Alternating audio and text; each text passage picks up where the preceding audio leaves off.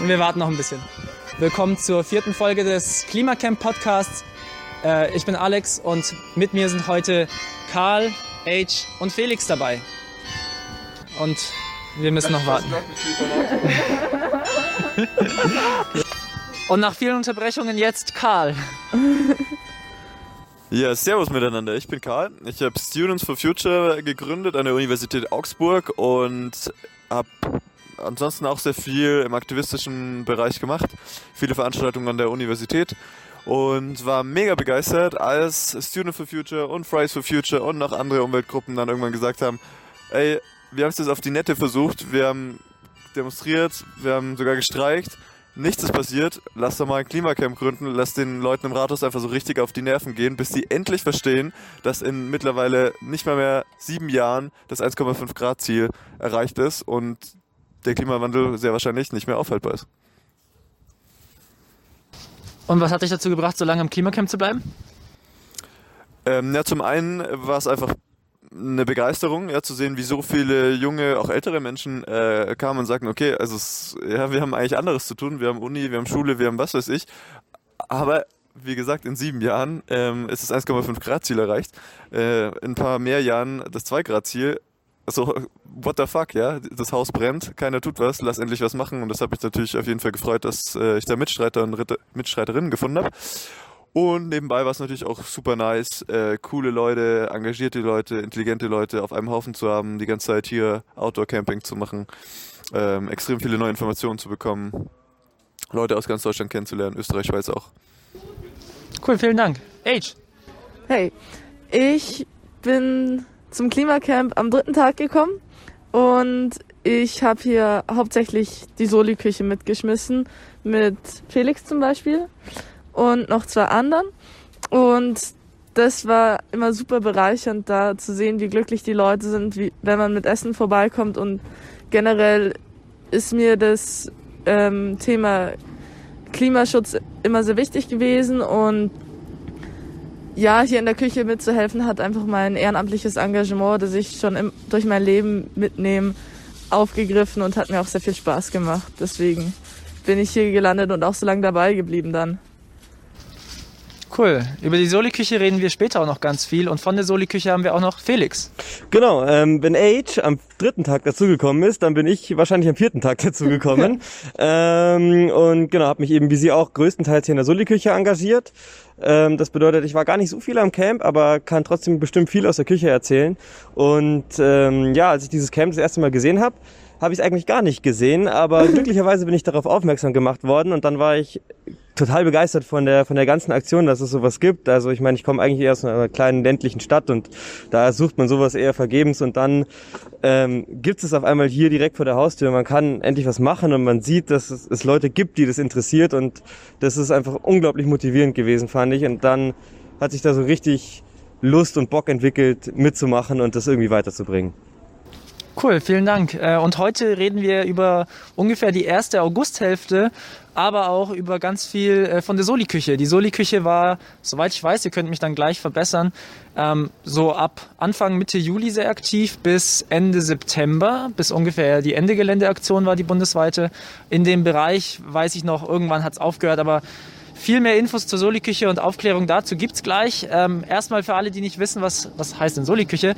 Ähm, ich habe da auch fast nie mitgegessen, aber ich als sozusagen noch äh, die Person, die da am außenstehendsten war, äh, beschreibt es mal als, ja, abends kamen dann sehr nette Menschen, äh, hatten schon fertiges Essen dabei, hatten Besteck dabei und ähm, haben hier ausgeteilt und das kostenlos für alle, die sich hier beteiligten, auf Spendenbasis. Das heißt, man konnte sich auf jeden Fall nehmen und wem es besonders gut schmeckte, ähm, ja, die Personen konnten dann noch ein bisschen Geld da lassen, damit sich das auch weiter finanzieren lassen kann. Und ob dann am Ende das ja, finanziell geklappt hat und auch wie es mit dem Geschmack war, darüber ähm, möchte ich jetzt ganz ausschweifend Age und Felix erzählen lassen.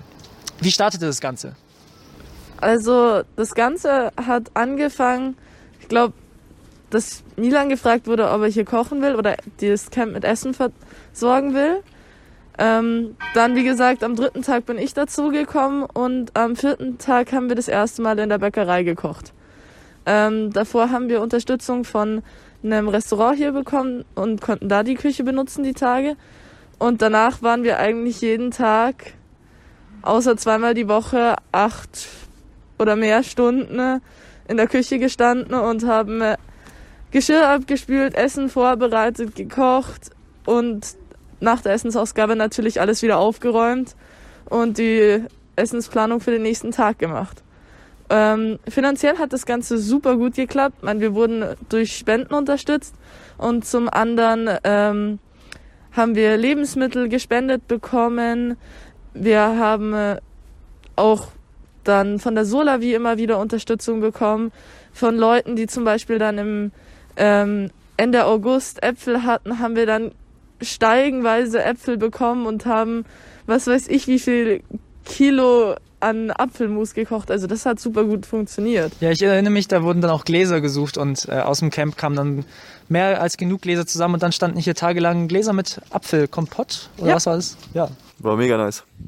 Zum Geschmack kann ich wenig sagen, da muss man, glaube ich, die Leute fragen, die gegessen haben und nicht gekocht haben. Ja, Karl, hast du mitgegessen? Magst du gleich was dazu sagen? Ja, auf jeden Fall. Ähm, ich bin nicht nur für meinen Aktivismus bekannt, sondern auch dafür, dass ich extrem viel essen kann. ähm, daher lieben gerne, äh, bin gerne auch nur abends vorbeigekommen zum Essen. Äh, bin aber trotzdem irgendwie vier Stunden da geblieben, weil immer so viele Sachen am Start waren. Äh, war auf jeden Fall mega lecker. Ähm, also ich kann mich an kein einziges Essen erinnern, das nicht geschmeckt hat. Und habe ja, glaube ich, auch an den Spenden und an der Begeisterung gesehen, wenn die ankamen mit dem Essen.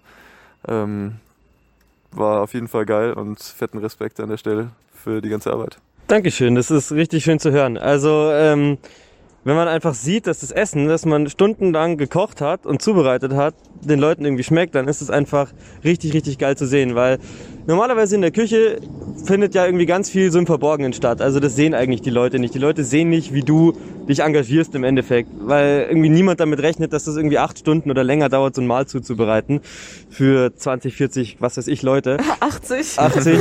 ähm, aber wenn man das dann äh, zumindest von ein paar irgendwie zu hören kriegt, dann ist es einfach unglaublich, unglaublich schön und befriedigend. Und du hast Abspülen vergessen. Ja, das habe ich quasi mit dazu gerechnet. Aber es kamen auch immer viele Helfer. Also wir haben nachmittags meistens am Camp nachgefragt, ob irgendjemand vorbeikommen will zum Schnibbeln, zum Abspülen, einfach zum Helfen. Und da waren meistens einfach Leute dann auf der Matte gestanden, die gesagt haben, hey, hier, ich bin dabei. Wo kann ich helfen? Ohne die Helfer wäre es doch einfach nicht möglich gewesen. Also ich meine, Das wir, stimmt haben, natürlich. wir haben einmal Falafeldöner selber gemacht. Mit Brot mit noch selber, selber gemacht. Brot backen, selber Falafeln machen, frittieren und allem drum und dran. Ich weiß nicht, wie lange das gedauert hat. Also, ich glaube, Milan und, und äh, Axel standen irgendwie ab 8 in der Früh in der Küche, ab 9 in der Früh in der Küche und haben angefangen, diese Pita-Brote zu backen. Und, und äh, ja, dann gab's am Ende irgendwie, weiß ich nicht, was waren das, 40 Falafeldöner? Na, das waren schon mehr. Waren es mehr? Was waren ich habe auf jeden Fall waren das viel die gegessen. 80? Ja, das waren so 80. Ja, ihr sagt ja gerade schon, das war wirklich lange und ihr habt auch immer wieder Hilfe aus dem Camp äh, angefragt, damit Leute euch beim Schnibbeln helfen und so. Was schätzt ihr, wie viele Leute waren da insgesamt über die ganze Zeit gerechnet in Berührung mit dem Prozess, das Essen hierher zu bringen, Geschirr abwaschen, vorbereiten? Das ist schwer. Wir hatten viele Leute, die dann halt auch im weiteren Verlauf vom Camp vorbeigekommen sind, die dann auch aus, au- von außerhalb waren. Zweimal, einmal mitgeholfen haben beim Kochen. Also, boah, Ich kann es jetzt auch nicht genau sagen. Also ich meine, es gab immer so diesen in Anführungszeichen festen Stamm. Das waren so vier Leute, ähm, also wir vier. Ähm, und dann vom Hel von den Helfern her, sagen wir mal mindestens zwei, dann bis sechs, acht oder so. Und insgesamt, wie viele verschiedene Leute daran beteiligt waren, keine Ahnung. keine Ahnung. Es hat im Endeffekt doch jeder mal irgendwie was gemacht, äh, mehr oder weniger. Also es gibt natürlich die, die sich da irgendwie mehr engagiert haben, die sich da mehr in der Küche gesehen haben. Aber so grundsätzlich würde ich schon sagen, dass so eigentlich echt jeder mal irgendwie was da mal mitgeholfen hat. Und dazu kommen ja auch noch die Leute, die Containern waren, am Abend davor das gewaschen haben. Das Essen habt ihr dann immer so schubkarrenmäßig hergebracht und dann hier ausgeteilt. Am Anfang hatten wir so eine Metalltheke irgendwie mal herbekommen. Irgendwer hat die hergebracht. Davor gab es, glaube ich, auch schon die Soli-Küche, bevor wir die Metalltheke hatten, vielleicht auch noch nicht. Äh, Und nach der Oh, da- Metalltheke haben wir auch noch die große Holztheke gebaut. Äh, Wie war für euch so die Entwicklung? Wie, wie habt ihr euch hier gefühlt, wenn ihr mit dem Essen herkamt und das ausgeteilt habt? Wie war die Stimmung? Wie war es einfach von der Organisation her? unglaublich krass. Also ich habe vor ein paar Tagen mal Fotos gesammelt und am Anfang war es ja nicht mal diese Metalltheke, sondern da, das war eins der Lastenfahrräder, wo dann irgendwie Sachen draufgestellt wurden, dass man da drauf irgendwie die Ausgabe organisieren kann. Und dann sind wir irgendwann mal hier angekommen, man, mit dem Fahrradanhänger und mit der Schubkarre und dann stand auf einmal die Theke da vorne da. Das war schon so ein, was ist hier passiert? Meinst du die Metalltheke oder war die Holztheke doch zuerst da? Äh, erst war die Metalltheke da, aber die Holztheke war dann natürlich so ein Upgrade, wo wir wirklich da standen und so gedacht haben, oh, Ja. wie, wie? Ja, die haben ja einfach ein paar mutige Handwerker aus Paletten und Holzlatten zusammengeschraubt. Also das war wirklich cool zu sehen, wie da auch da für Infrastruktur gebaut wurde, wo man auch gemerkt hat, okay, es ist den Leuten bewusst, dass das auch das Essen unglaublich wichtig ist in, Mhm. in so einem Camp. Und das ist halt auch so ein perfektes Beispiel für die Kultur, ne? Gerade so am Anfang, äh, dass irgendwie jeder einfach gemacht hat und dann nicht irgendwie groß gefragt hat und irgendwie alles abgeklärt und abgestimmt hat, sondern du hast gesehen, okay, so eine Theke wäre nice, also lass eine Theke bauen und dann war die Theke da. Und so war die ganze Kultur im Camp. So, ist ja auch die Küche entstanden. Ja, ich ne? wollte es gerade sagen, genau. War ja Also- nicht, dass wir da großen Plenumsbeschluss äh, eingeholt haben und dann alle Bedenkenträger äh, eingeholt haben, sondern einfach ist offensichtlich geil, also lass machen. Für solche Entwicklungen braucht es natürlich immer viel Eigeninitiative und das ist eben das Wichtige. Es gibt natürlich auch Plenumsbeschlüsse, die basieren auf einer guten Idee, also so ein bisschen wegen Campkultur und allgemeinen Plenum ähm, und dann findet sich niemand dazu. Aber es ist natürlich viel besser, wenn einfach Leute Bock haben, was zu machen, wissen, wie es geht äh, und dann einfach machen und natürlich auch da natürlich ähm, ja, vorsichtig sind und auch an mögliche Bedenken denken. Zum Beispiel mit unserer Pandemiesituation, da wart ihr auch immer sehr vorsichtig und sehr vorbildlich.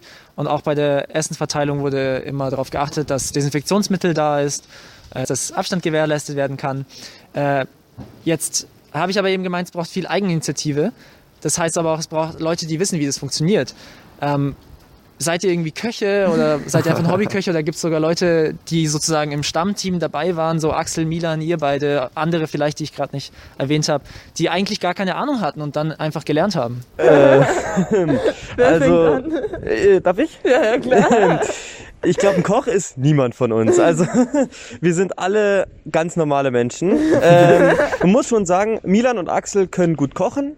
Ähm, Axel arbeitet auch als Koch Ja. tatsächlich nebenbei, aber keiner von uns ist gelernter Koch. Also das äh, haben wir so noch nie gemacht. Wir haben auch noch nie wirklich in dem Ausmaße für andere Leute gekocht. Wir haben uns im Endeffekt zusammengehockt und gesagt, so, wir haben die und die und die Zutaten, wir haben noch ungefähr 10 Euro in der Kasse, was können wir dafür noch kaufen, was können wir daraus kochen für 40 Personen. Und das haben wir dann gemacht. Und ungefähr so sind dann diese Gerichte entstanden. Und so hat sich das dann natürlich auch irgendwie äh, weiterentwickelt. Und dann hat man gesagt, ja, wir könnten auch mal irgendwie das machen oder das machen. Und ähm, so, so hat ja genau, so hat sich das einfach entwickelt. So haben wir alle irgendwie auch den Spaß daran gefunden. Also ich habe schon immer ganz gerne so gekocht. Ich fand es jetzt nicht schlimm, aber ich habe noch nie das äh, in Anführungszeichen als mein Hobby gesehen oder so. Das ist das, was ich da irgendwie rausgefunden habe. Aber es ist ultra, ultra lustig ähm, oder ultra spaßig, irgendwie in so einer Gruppe wirklich gemeinsam zu kochen. Das habe ich so für mich da zumindest auch festgestellt. Cool. Mann, ich kann nur für mich sprechen. Ich habe schon immer super gerne gekocht. Also, keine Ahnung, ich, ich habe meinem Papa auch schon immer beim Kochen geholfen.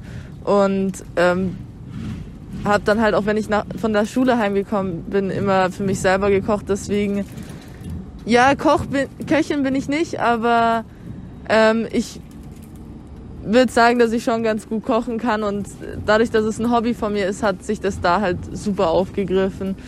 Und mein, ich habe auch immer so, ich liebe es, Sachen zu organisieren. Und deswegen war es halt auch immer in der Küche super spaßig dann zu schauen, okay, wir brauchen das, das und das und das. Wir könnten das und das und das machen. Also so diese kreative organisatorische Komponente ist halt in der Küche auch immer super gut mit einhergegangen. Aber ja, gelernte Köche sind wir alle nicht. Ich glaube, insgesamt könnte man sagen, beim Kernteam sind Leute, die super viel Spaß am Kochen haben und das einfach leidenschaftlich machen. Ja, Spaß und Kreativität hat man auf jeden Fall gesehen. Die Gerichte waren ja immer sehr vielfältig und meistens vegan, stimmt das? Immer. Immer. Immer. Es gab Also mindestens die ersten Wochen war es nicht vegan, äh, ersten Tage war es nicht vegan, wo wir auch noch viel Milchprodukte einfach Ah. gespendet bekommen haben, aber Mhm. dann, als wir eigentlich auf die zweite Woche zuging, war es dann eigentlich nur noch vegan. Außer wir haben mal zehn Kartons Eier gespendet bekommen. Mhm. Ja, cool. Karl, da hast du da auch mal mitgeholfen.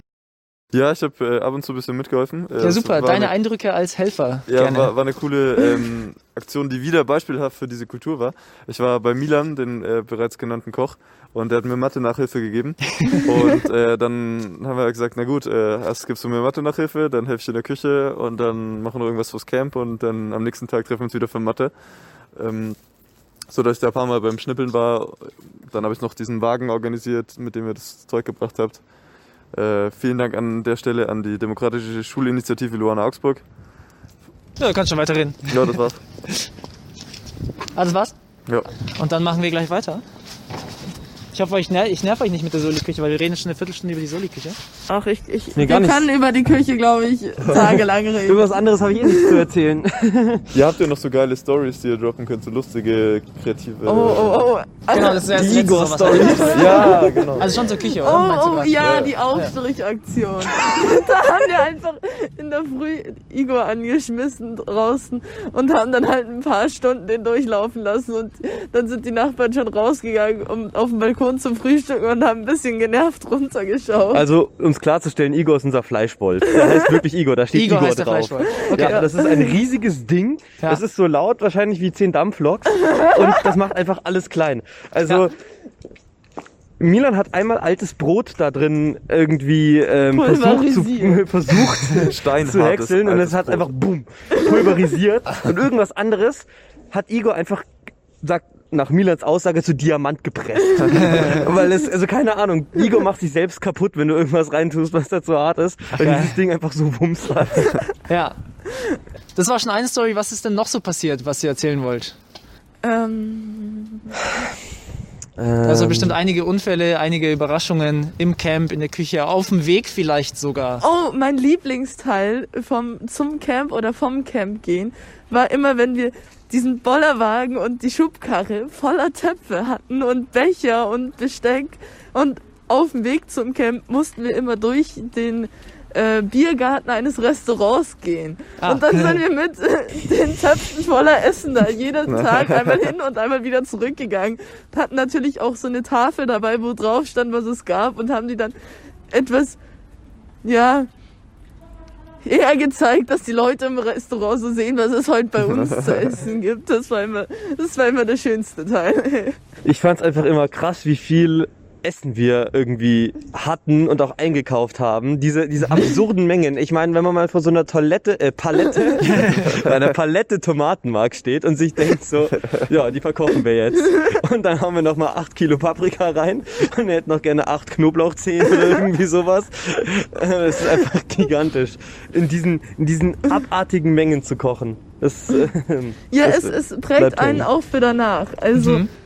Man, man steht dann danach in der Küche und will irgendwie was für drei Personen kochen und dann reicht's fünf Tage. Wie- für wie steht viele man so, Personen? eine Zwiebel Ja. oder gleich ein ganzes Netz? Ja. äh, weil es die Frage noch nicht geklärt wurde. Für wie viele Personen habt ihr denn normalerweise hier im Camp gekocht? oh, das war unterschiedlich. Es hat sehr stark geschwankt. Es war Minimum 8 bis 80. Okay. Also es kommt halt immer ganz darauf an, ähm, wie viele Leute da gerade im Camp waren, welcher Wochentag ist und so und ob irgendeine fette Aktion war oder nicht. Aber so, also zu der Hochzeit und gerade eben so im August rum, da würde ich schon sagen, dass es mindestens 20 Leute waren. Ist ja, vor Essen, allem nach Demo, Demos waren es dann locker 80 Leute mal. Ja. definitiv. Ist das Essen auch immer weggekommen? Ja. Es wurde, also es ist seltenst was übrig Ich geblieben. glaube, ich glaube, wir haben tatsächlich nichts weggeschmissen an Lebensmitteln, Cool. außer die irgendwie schon verdorrt äh, bei uns ja, angekommen sind ja, oder das so. meiste war ja sozusagen weggeschmissenes Essen, das genau, bei euch aber ankam. also manches davon konnte man einfach überhaupt nicht mehr brauchen. Ja, genau. Das ging natürlich dann weg, aber ansonsten haben wir es immer geschafft, das eigentlich an dem Abend loszubringen oder haben es im schlimmsten Falle irgendwie am nächsten Tag verwendet und wieder mit ausgegeben. Und ich glaube, wir haben vielleicht irgendwie ein, zwei Mal Salat oder so weghauen müssen, aber ansonsten haben wir es eigentlich immer weggebracht, oder? Ja, schon. Was war denn euer Lieblingsspruch, euer Lieblingsreim? Oh. ah, ihr habt ja jeden, jeden Tag, soweit ich weiß, einen Reim auf die Tafel Es gab für jedes Menü jede, jedes Mal einen Reim. Manchmal Ja. besser, manchmal schlechter. Ja, das stimmt. Oh, das ist, ist schwer. Habt ihr davon noch Fotos, die ich dann jetzt einblenden könnte? Ja, ich habe vor kurzem eine Umfrage gestartet und ein paar bekommen. Cool, Kann dann seht ihr sie geben. jetzt gerade, wenn ihr die Videoversion von diesem Podcast anschaut. Aber was fällt dir jetzt noch ein als geiler Oh, Reim? das ist schwer. Heute gibt's Risotto, weil Klimagerechtigkeit ist unser Motto. ja, das ist ein Spruch.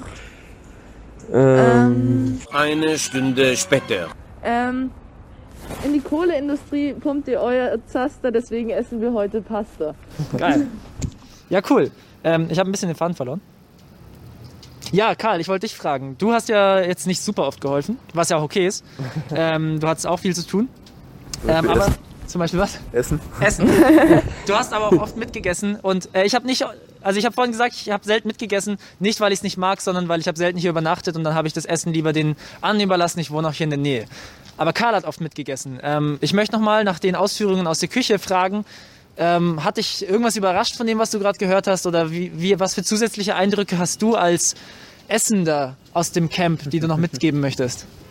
Naja, also es war tatsächlich merklich ein Stimmungshoch, äh, wenn klar war, dass die Küche bald kommt. Äh, da ist irgendwie nochmal jetzt nicht das Produktivitätslevel gestiegen, aber so irgendwie die, also die grundsätzliche allgemeine Stimmung ist einfach gestiegen. Ähm, beziehungsweise wenn es nicht kam, dann haben Leute angefangen, anfangs normal, danach etwas panischer zu fragen, wann in die Küche kommt. Ja, ich erinnere mich. Und ja, und die, die Aufstriche und die ganzen Sachen, die ihr in den Gläsern gemacht habt, das war natürlich immer nice für Frühstück und so. Das war also den ganzen Tag über ein Highlight. Ja, die Aufstriche, die, die haben uns jetzt auch ein bisschen den Namen eingetragen, würde ich sagen. Die waren auch immer sehr amüsant zu machen. Also es wurde ja schon Igor angesprochen. ähm, wie gesagt, er wurde zum Leidtragen der Bewohner um die Bäckerei ab und zu mal in der Früh für ein paar Stunden angeschmissen. oder in der Nacht. Oder in der Nacht, wenn dann halt mal 15 Kilo Aufstrich gemacht wurden. Es war immer sehr spaßig auf jeden Fall. Ja. Ja, ja I Ingo, also nicht Igor der Fleischwolf, sondern Ingo der, Der etwas anders aussieht als das Fleischwolf. der Typ, der das ja angemeldet hat und auch schon in anderen Podcast-Folgen dabei war und noch sein wird, ähm, hat, ich erinnere mich, immer noch den ganzen Rathausplatz einfach eingeladen mitzuessen. Ich habe mich immer gefragt, hat er euch eigentlich vorher das gefragt oder hat er einfach die Lautsprecher genommen und einfach die ganze Stadt eingeladen mitzuessen? Naja, wir, wir haben es schon irgendwie erwartet. Deswegen haben wir natürlich auch immer auf Puffer gekocht. Aber nein, abgesprochen war es nicht wirklich. Aber Essen ist für alle da. Das ist ja, nur weil wir es gekocht haben, ist es ja nicht unser Essen. Ah, auf jeden Fall, natürlich. Ähm, allgemein gilt, zum Klimacamp gehören alle Menschen, die sich dafür interessieren und für eine bessere Klimapolitik einstehen wollen. Insofern war jede Person, die das vertritt, eigentlich auch zum Essen eingeladen. Und im Endeffekt hat Ingo auch zum Klimacamp eingeladen. Ja, cool. Ähm, noch irgendwelche Worte zur Soli-Küche, bevor wir noch über andere Sachen reden wollen? Haben wir noch ein, zwei lustige Stories? Ja, lustige Stories, immer Ja, gerne. ich überlege schon. Also ich weiß noch, die einmal, ähm, als wir irgendwie, weiß ich nicht, wie viele Liter Aioli gemacht haben und derjenige, der die Schubkarre Oh geschoben ja! hat, ähm, vehement darauf plädiert hat, dass es doch besser sei, die Schubkarre zu ziehen, statt zu schieben. Und nach ungefähr 0,25 Metern in die Schubkarre umgekippt ist, auf mein Fahrrad Ah. drauf mit dieser Aioli. Was ist Aioli? Irgendwas Flüssiges? Äh, ja, das ist Knoblauch und Öl. Aha. Die Kette war danach auf jeden Fall gut geölt von Ja. seinem Fahrrad. Die Bremse auch. Und was mit der Sauerei am Boden? Äh, ja, so das haben wir dann schon weggemacht. Also das äh, war noch in der Küche. Oder so. halt vor der Küche. Hat dich irgendwie, nicht irgendwie mal die Polizei aufgehalten, was ihr dann mit so viel Essen macht oder so? Oder Nö. Nee, was? tatsächlich, tatsächlich nicht. Das gab nie Probleme. Oh. Die haben immer nur ein bisschen komisch geguckt. ähm, also ich meine, die stehen ja, standen ja immer da vorne. Ja. Irgendwie zu viert oder so. Und ähm, immer so. Aber ansonsten, äh, nee, gab's da eigentlich tatsächlich keine Probleme. Amüsant waren aber auch immer die Passanten. auf dem Weg, meinst du? Ja, natürlich, weil, weil die, die sich natürlich auch gewundert haben, warum jetzt halt Leute mit Schubkarren da Töpfe rumschieben. Kann man euch dann irgendwie buchen für andere Klimacamps oder andere Klimagerechtigkeitsveranstaltungen? Ja, das auf jeden Fall. Also mit genug Vorlaufzeit funktioniert es natürlich immer. Ich meine, wir sind jetzt gerade mitten im Semester, deswegen ist es für uns ein bisschen schwer, gerade einfach jeden Tag ein paar Stunden locker zu machen. Aber ich glaube, prinzipiell könnte man sagen, dass man äh, unsere Vierer-Konstellation überall hin mit einladen kann, Cool. um für verschiedene Aktionen zu kochen. Äh, wir haben jetzt auch so ein kleines Grundteam, das uns dann auch immer unterstützt. Da gehören Freunde aus einem engeren Kreis von uns dazu. Mhm. Und ja, ich glaube, wir, wir kochen für alle möglichen Situationen, wo wir sagen, das ist unterstützenswert, oder? Ja, genau, das hätte ich jetzt auch so formuliert. Geil. Also äh, wir kochen natürlich nichts für was, wo wir irgendwie nicht dahinter stehen, aber ansonsten, Klar. wenn es zeitlich geht, ähm, dann haben wir da auf jeden Fall immer Bock drauf. Wir sind jetzt ein eingespieltes Team. Ähm, wir kochen gerne, jetzt brauchen wir nur noch Leute, die bekocht werden wollen. Cool. Und wir brauchen einen Hammer, um Knoblauch zu schälen. Ja, der ist auch wichtig. Ihr habt's Aber wir können gehört. den Igor mitnehmen, oder? Ja. ja, das Ding ist, es hat sich irgendwann etabliert, Ja. weil wenn man knollenweise Knoblauch irgendwie schälen muss, dass man einfach nur noch mit einem Hammer draufhaut. Ja, das ist kein Witz. Wir haben ungefähr einen so großen Hammer genommen und haben einfach bam, da drauf gehauen. Wir haben auch einfach angefangen, alle überdimensional großen Küchengeräte mit Igor zu benennen. Also es war dann Mix Igor und Shell Igor und alle Geräte, die wir halt hatten. Also ich meine, wir hatten irgendwie einen so langen Mixer, um Aha. irgendwie in den Töpfen da Also meinst zu vom mixen. Boden so lang. Ja, so ein. Stabmixer. Also prinzipiell würde ich sagen, die Benennungskultur in der Küche war auch immer, immer sehr amüsant. Also wir Ja. haben auch, auch einen Kühlschrank, der uns gut zur Seite stand, der Frigo heißt. Ja, bevor wir eskalieren, ihr habt's gehört, ihr braucht Köche, Köchinnen, die bei eurer geilen Bewegung oder Veranstaltung mitmachen. Eingeblendet seht ihr dann gleich hier irgendwo vor Karls Gesicht die E-Mail-Adresse, die ihr anschreiben könnt. Und falls das scheitert, irgendwie schafft ihr auch den Kontakt zum Klimacamp aufzunehmen. Website, YouTube, Instagram, irgendwie leiten wir das schon weiter. Ansonsten die Adresse hier, hoffe ich. Oh, Öl. Der Ölverbrauch Öl. in Küchen ist absurd. Der Ölverbrauch. Wenn du den Ölverbrauch in Litern angibst, dann machst du irgendwas falsch. Weil Okay. man muss natürlich alles anbraten, dass es gut schmeckt. Ja. Und wir haben dann ab und zu mal Bestellungen abgegeben, ja, könnt ihr bitte noch fünf Liter Öl vorbeibringen? Und dann sind Leute mit zwei Litern Öl gekommen und da so, nein, wir brauchen mehr. Ja, Oh, darf ich noch was abschließend sagen zu der Soli-Küche? ja gern. Age, sag noch was zur Soli-Küche. Ähm, abschließend wollte ich zu Soli-Küche sagen, es ist super geil, wie sich unser Team zusammengeschweißt hat. Wir haben durch die Küche so viele Leute kennenlernen dürfen. Wir haben so geile Freundschaften geschlossen. Ich meine, wir zwei kannten uns schon davor, aber die Freundschaft zwischen uns ist so stark daran gewachsen und es ist so eine tolle Zeit gewesen, einfach mit dem Klimacamp, mit der Küche. Und ich möchte die Zeit auf jeden Fall nicht missen. Und ich hoffe, dass da noch viele weitere richtig coole Aktionen mit unserer Soli-Küche durchkommen und dass wir da noch viel erleben werden. Und das glaube ich auch, dass das passieren wird. Also vielen Dank an alle Leute, die geschnibbelt haben, geholfen haben. Und natürlich auch vielen Dank an unseren wirklich harten Kern, der mich und da unterstützt hat und der mit mir zusammengearbeitet hat. Das kann ich nur so unterschreiben. Ja, Vielen danke an Dank. euch auch. Ja. Immer gern, hey. Gerne. danke fürs Ausquetschen lassen. Ähm, ihr seid trotzdem noch hier für den Podcast, weil es geht ja auch noch ein paar andere Sachen. Ähm, falls euch über die Soli-Küche noch was einfällt, gerne reinwerfen. Aber ähm, ich hoffe, ihr hattet super schöne Einblicke, alle Zuschauer, alle Zuhörer. Wir reden noch ein bisschen über die restlichen Tage, die es so gab in der ersten Augusthälfte. Hey, hier wieder Alex. Ich schneide immer noch die Podcasts und habe gemerkt, die Aufnahmen mit ähm, H, Felix und Karl sind wieder ziemlich lang geworden, ziemlich viele coole Sachen. Diese Folge äh, haben wir über die Soli-Küche geredet. In der nächsten Folge reden wir tatsächlich über die erste Augusthälfte und auch über den Danny und es gibt auch eine, ein cooles Gewinnspiel von Karl. Freut euch drauf, die Tage gibt's dann die nächste Folge. Bis dann.